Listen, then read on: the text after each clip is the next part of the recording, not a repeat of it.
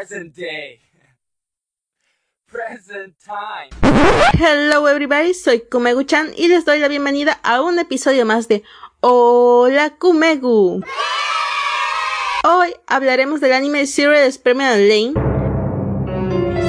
Pero antes de continuar les mando saluditos enormes y muchos besitos a ustedes que me escuchan un episodio más, así que arigato gozaimasu. Pero antes de seguir, debo darles una alerta de spoiler, ya que hablaremos a profundidad de este anime. Así que habiendo dicho esto, no dilatemos más la intro y comencemos.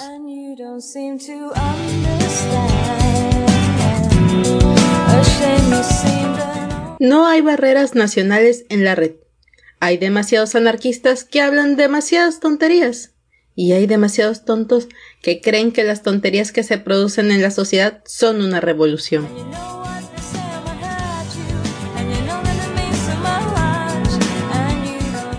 El anime del que hablaremos hoy sale un poco de lo común. De hecho, fue bastante revolucionario en su tiempo. Yo podría decir que fue muy futurista. Los creadores de esta obra son Ryutaro Nakamura como director, Yoshitoshi Abe, creador de los personajes, Chiake Konaka, guionista, y Yasuyuki Ueda, productor. Esta obra pertenece a la demografía Seinen y se aloja en el género de misterio, drama, terror psicológico, ciencia ficción y cyberpunk. El anime se comenzó a transmitir en el año de 1998 por TV Tokyo y en Latinoamérica llegó hasta el año 2004. Esta serie plantea un presente en el que las personas se encuentran sumergidas en Internet conocido como la red dentro de la serie. Pero para la época este anime se transmite el concepto de que los usuarios estaríamos tan vinculados en Internet y para ellos sonaba absurdo, pero si la ves en este tiempo puedes decir que no estaba de todo mal. Los conceptos que se manejan en ella tienen una fuerte carga filosófica, ya que nos habla de cómo la red es utilizada para las personas para conectarse, pero a la vez vuelve a las personas más distantes entre sí. Maneja el concepto de un dios del Internet, además de la identidad, es decir, que somos y a dónde vamos. También nos habla del entendimiento del ser humano como parte de un mundo entre varios universos, es decir, acabas peor al final de la serie que cuando empiezas. No hay en serio, se Superman Lane es una obra de culto, así como son Akira o Perfect Blue. No son tan populares en cuanto al fandom, pero son bastante valoradas para quienes buscan algo eh, fuera de lo común.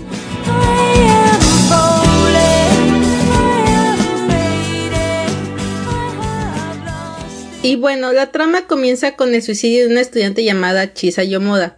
Antes de morir hace referencia de querer abandonar su cuerpo para dejar que su alma sea libre y poder ir con el dios del Internet. Una semana después de este suceso comienza a llegar emails a los estudiantes de la misma clase de esta chica. Entre ellos, Lane, nuestra protagonista.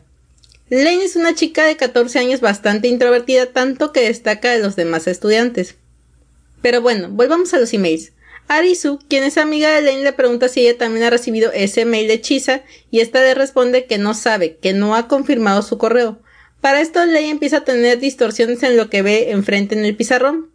Al terminar la clase, Lane corre a su casa a revisar el computador llamado Navi y ahí encuentra el email de Chisa el cual dice Hola, ¿cómo estás?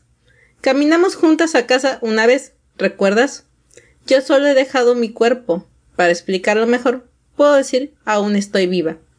Quise decirte esto, también estoy enviándote este email. ¿Lo entiendes? Está bien si no puedes por ahora, pronto lo entenderás. Todos lo hacen. El rumor en la escuela es que esto es una broma, pero quiero que sepas que no es así, soy yo. Dios está aquí. Lane al leer esto le pide una nueva computadora a su padre y en vez de asustarse, ella decide creer en el mensaje que ha recibido.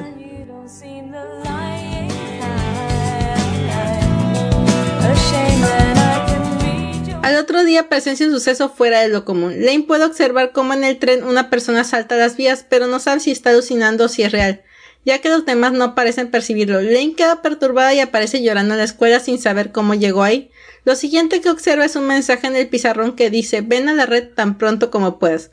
Nuestra protagonista sigue con estas visiones las cuales cuyo propósito parecen ser establecer contacto con el dios del internet. De ahí el argumento prosigue en un club llamado Siberia, donde asisten los jóvenes. Aquí suceden dos cosas importantes. Una de ellas podemos presenciar un joven que consume una droga llamada Axela, la cual es un microdispositivo que al consumirlo estimula al cuerpo a, a producir una sustancia que aceleran los impulsos del cerebro. La otra cosa que sucede es que Lane es invitada por sus amigas a dicho club pero una de ellas mencionan que la noche anterior habían ido a Siberia y que habían visto una persona muy parecida a Lane. Nuestra prota niega haber estado ahí, pero las chicas señalan que la ley del club es lo opuesto, es decir, más extrovertida. Lane al principio se niega a ir, pero acaba siendo convencida por sus amigas y termina yendo a este. Antes de ir, Lane recibe la nueva computadora de última tecnología que le compró su padre y ésta le pide que le instale por favor. Lane desea saber más respuestas acerca de este email de hechiza, pero también quiere saber sobre las alucinaciones y distorsiones de la realidad que está viviendo.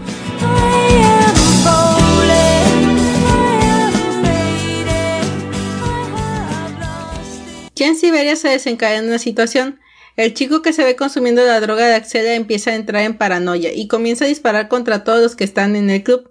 En eso la personalidad de Lane se vuelve distinta y el chico la mira con terror y le dice que ella es la culpable de lo que está sucediendo.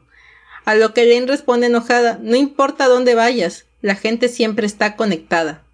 Y este termina suicidándose frente a Lane. Después llega la policía y es interrogada, pero ella refiere no recordar nada de lo que pasó y la dejan ir a casa. Por cierto, esta se encuentra vacía. Ella se duerme sin darle menor importancia. Al otro día se topa dos hombres sospechosos que están vigilándola en su vecindario. Al otro día de la nada, Lane encuentra en su casillero un sobre con un dispositivo dentro. Esta se va caminando a casa y de la nada dice el nombre, Sai. Este dispositivo permite básicamente a cualquier persona conectarse a la red incluso sin necesidad de un ordenador. Esta información la obtiene de unos niños en el bar Siberia. Nuestra prota se pone a investigar de su computadora y descubre que, tanto la droga llamada Axela como Psyche fueron creados por un grupo de hackers que se hacen llamar Night.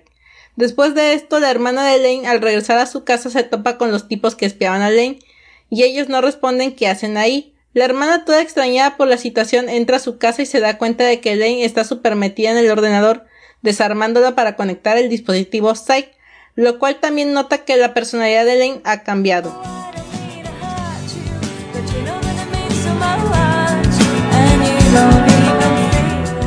La trama fluye mientras vemos la paulatina transformación de una ley introvertida a una extrovertida. También nos muestra cómo se va convirtiendo en una identidad dentro de la red a medida de que utiliza el dispositivo de Psyche.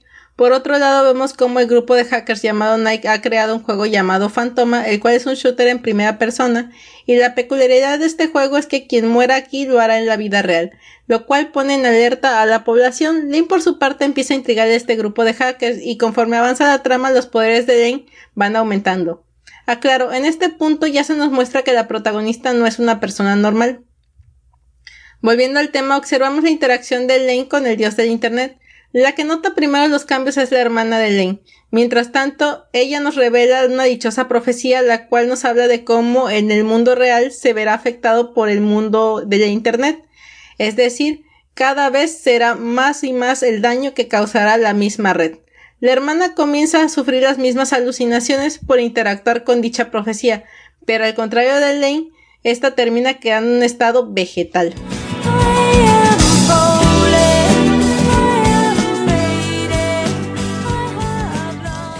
Lane ahora se encuentra en la red y es contactada por los Knight. Ella le pregunta que por qué son amables con ella y ellos responden que porque son amigos. Dentro de la misma internet Lane se topa con el proyecto Kix, el cual estaba a cargo de un científico hace 15 años. Dentro de este experimento se trataban de absorber las ondas cerebrales de muchos niños, pero al fallar el proyecto causó la muerte de estos. El propósito del experimento era producir energía psíquica y utilizarla, pero tras fallar el experimento, el científico decidió destruir toda la información. Pronto se entera que alguien ha tratado de reproducir el proyecto. Lane sospecha de que fueron Knight. Lane no está de acuerdo con ellos y trata de desafiarlos. Lane sale de la red y se topa con los hombres sospechosos y cree que ellos son los Knight.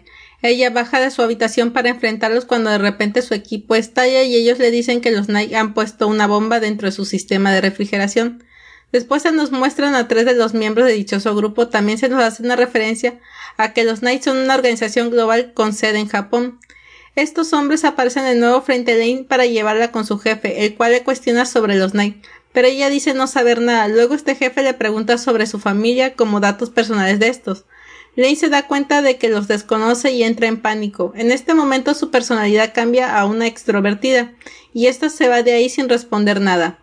Ella averigua que fue llevada por estos hombres a los laboratorios Tachibana. Mientras se entera de quiénes son, se aparece una identidad de la red y le explica que el protocolo actual en el que la red se maneja está casi colapsado y que las empresas tratan de crear el siguiente protocolo y explica que quien lo obtenga tendrá el control económico sobre toda la red.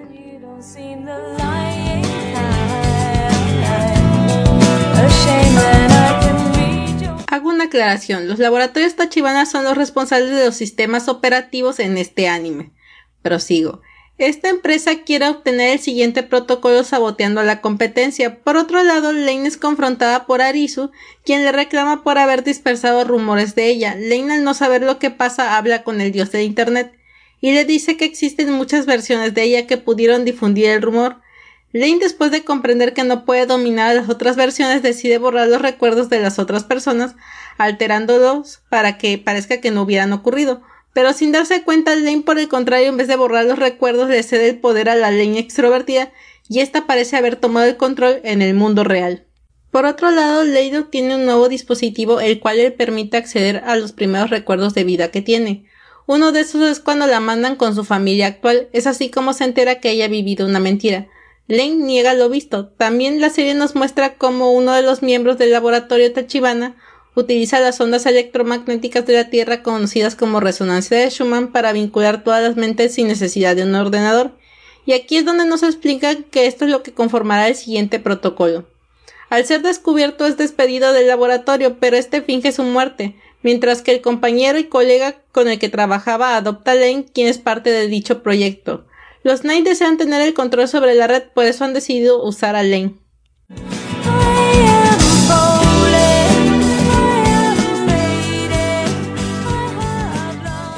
El dios del Internet se nos revela en la trama que es un científico que fingió su muerte de los laboratorios Tachibana. Este logró pasar su mente a la red y habita ahí después del suicidio.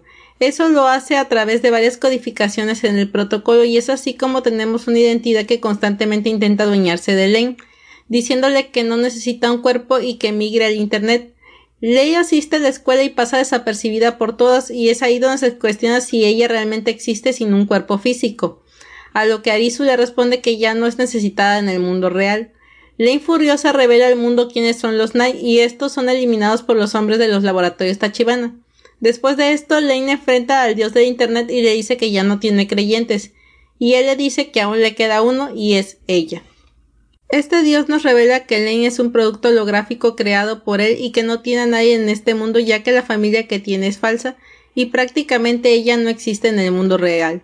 Lane ahora trata de fusionarse con su ordenador, sin embargo, el dichoso dios aparece de nuevo y le dice que ella no es una máquina sino un software con un cuerpo. Arisu la visita y trata de convencerla de que ella es humana, pero el dios del internet no se permitirá perder a Lane. Nuestra prota termina enfrentando a este dios y este trata de materializarse en el mundo real para demostrarle su poder. Lei con sus habilidades psíquicas logra detenerlo, pero al ver el estado mental de Arisu decide borrarse de los recuerdos de todos, para que puedan llevar una vida normal. Después de esto aparece una realidad idónea porque incluso Chisa, quien había muerto, se encuentra viva y nadie recuerda nada. Por último, Lane se enfrenta al último antagonista que le queda y es su versión extrovertida, la cual quiere convencerla para que se vuelva la nueva diosa del Internet. Lane la rechaza y ésta desaparece. Ya sin más versiones de Lane, ella habla con su padre adoptivo, quien parece ser el único que la recuerda, y le dice que debe aceptarse así como es y que está bien. Lane tiempo después se queda como observadora y ve cómo el mundo real que dejó sigue su curso.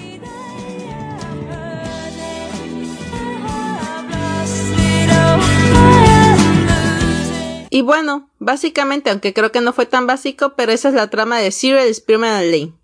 Antes de seguir, hay que definir qué es Lane. Lane es la representación del inconsciente colectivo de las personas que tomó forma en la red, ya que Lane no es una persona sino una identidad que se maneja como concepto en la red para representar la conexión entre el mundo digital y el mundo real, sin necesidad de un dispositivo, es decir, eliminar la barrera que separa el mundo del Internet con el mundo real, ya que al final de la serie Lane sigue su existencia como una identidad en la red.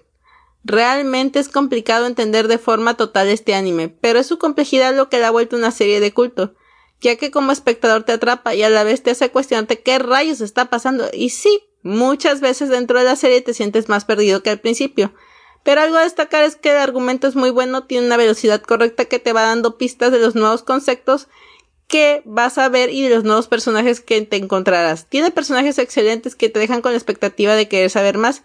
También es curioso cómo uno empatiza con una chica que resulta ser un software. Sientes esa incertidumbre que vive al tratar de definir qué es o qué mundo habita realmente.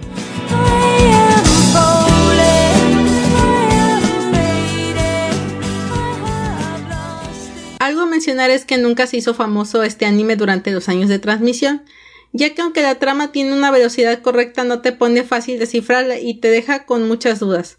Porque imagínense, una obra que trata de explicar los elementos de la realidad, los estados de la conciencia, Serie de Lane cuenta con muchos elementos interpretativos, ya que cuando Lane se proyecta hacia la red, ella podía materializarse por completo, mientras que los demás solo eran ojos, bocas u oídos, y esta es una perfecta analogía de los usuarios promedios a través de Internet corriendo rumores o fake news, o viendo todo o escuchando todo sin poder filtrar si es real o falso.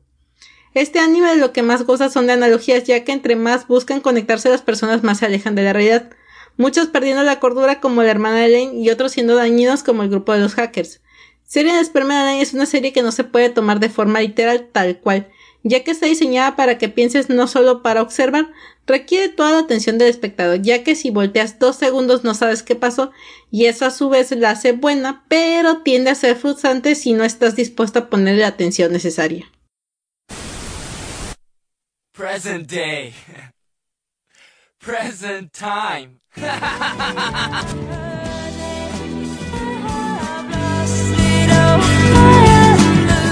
Serie Sperman Lane nos entrega un anime diferente, bastante filosófico y, por qué no decirlo, futurista. Así que si quieres ver algo que te saque de tu zona de confort, es una buena obra para lograr esto. Bueno chicos, ya para despedirme, si les gustó este podcast, no olvides seguirme y compartirlo en sus redes sociales, ya que esto me ayuda muchísimo. Espero tener su opinión. Si ya vieron este anime, déjenme sus comentarios, teorías o escríbanme al Twitter que aparece en la descripción. Nos vemos en el próximo podcast. Yo me despido. Hasta la próxima. Arigato gozaimasu.